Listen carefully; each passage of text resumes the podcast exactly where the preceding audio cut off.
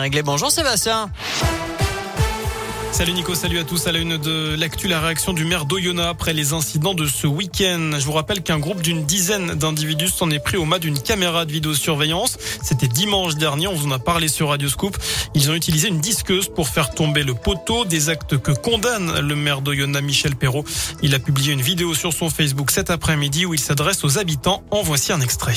Nous condamnons avec la plus grande fermeté ces incidents intolérables et nous ne laisserons pas une bande de 15 voyous diviser et détruire notre belle ville d'Oyonnax. Ce type d'acte est prémédité et est lié à des représailles car les caméras vandalisées dérangent les trafics. Nous continuerons à densifier notre présence sur ces quartiers. Il n'y aura jamais de zone de non-droit à Oyonnax.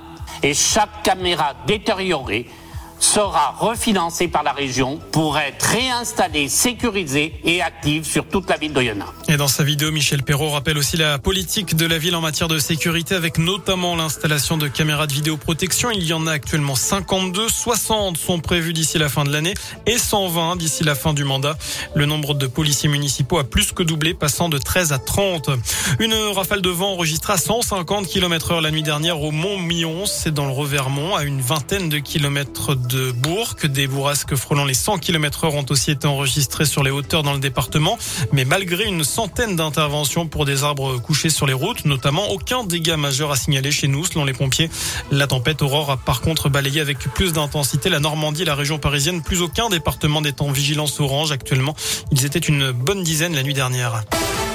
Dans le reste de l'actu, une troisième dose du vaccin Pfizer BioNTech serait efficace à 95,6%.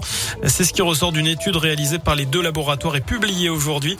Le président directeur général de Pfizer s'est félicité de ces résultats. Il démontre une fois de plus l'utilité des rappels dans nos efforts pour protéger la population contre cette maladie. Fin de citation.